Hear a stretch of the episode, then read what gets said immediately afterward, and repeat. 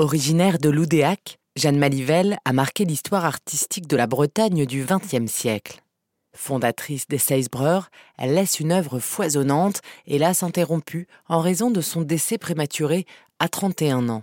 De Jeanne Malivelle, on retient sa frêle silhouette, presque évanescente, mais surtout une œuvre artistique d'une grande puissance et d'une forte intelligence. Elle naît en 1895 dans une famille de notables de Loudéac. Ses parents, Albert et Marie Malivelle, sont des commerçants plutôt prospères.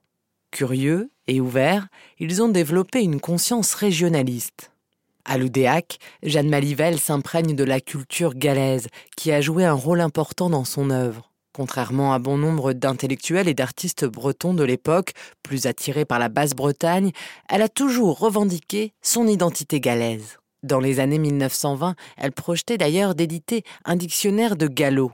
Elle laisse également toute une série de bois gravés sur les arbres de Haute-Bretagne. La famille de Jeanne Manivelle est aussi catholique. La jeune femme a conservé toute sa vie une foi profonde et elle a participé à plusieurs mouvements chrétiens, ce qui n'implique pas une posture traditionnaliste. La famille Malivelle est ainsi proche de Marie Le Gaxalon, l'une des pionnières du féminisme dans la péninsule. Toute sa vie, remarque l'historien de l'art Olivier Levasseur, elle a lutté pour s'imposer comme une femme artiste. Adolescente, Jeanne Malivelle part à Rennes, au lycée de l'Immaculée Conception, afin de poursuivre ses études. Elle y est formée par une cousine, Louise Jiquel, professeure de dessin qui contribue à l'éclosion de sa vocation artistique. Au printemps 1914, Louise accompagne Jeanne pour une formation d'un mois à l'Académie Julien de Paris, l'un des rares organismes qui acceptent les femmes. Après le déclenchement de la guerre, Jeanne Malivelle officie comme infirmière avec sa sœur à l'hôpital de Loudéac. Elle continue à dessiner et retourne en 1916 à Paris suivre sa formation à l'Académie Julian. Les bombardements aériens et l'avancée des Allemands en 1917 l'obligent à faire des va-et-vient avec la Bretagne. En 1917, elle expose au Salon des artistes de Pontivy où elle y est remarquée. Entre 1917 et 1919, elle prépare le concours de l'école des beaux-arts à Paris et y est reçue. Deux fois.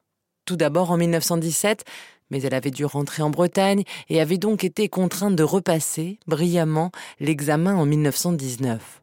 L'enseignement, très académique, ne la passionne pas. Mais à Paris, elle visite les musées et fréquente des milieux bretons de la capitale, notamment les leaders du jeune mouvement nationaliste, Ollier Mordrel ou Morvan Marshall. Elle adhère dès 1919 au groupe régionaliste breton, le GRB, et les réunions du groupe parisien se tiennent dans son atelier. Jeanne Malivelle fait partie des membres fondateurs des Seisbreurs, un groupe qui révolutionne l'art breton dans l'entre-deux-guerres. En 1925, il déclenche l'enthousiasme à l'exposition internationale des arts décoratifs de Paris. Pendant un an, ils ont en effet préparé le mobilier et les arts ménagers qui sont exposés au pavillon Tibraise. René-Yves Creston et Jeanne Malivelle ont réalisé l'osté, c'est-à-dire la pièce commune en pays gallo, qu'ils décorent de meubles, tissus imprimés et de faïences. Leur production étonne et détonne.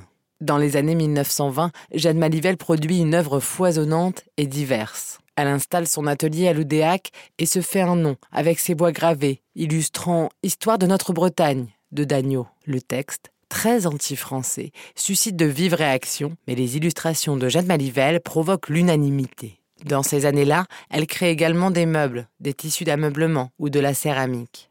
Son engagement, qui a développé un artisanat moderne breton, avait aussi un but économique, visant à faire renaître le travail local, introduire dans les foyers des objets utiles de couleur gaie et combattre l'émigration des jeunes filles. En 1925, elle se marie. L'année suivante, enceinte, elle est victime d'une paratyphoïde et décède à l'hôpital de Rennes à l'âge de 31 ans.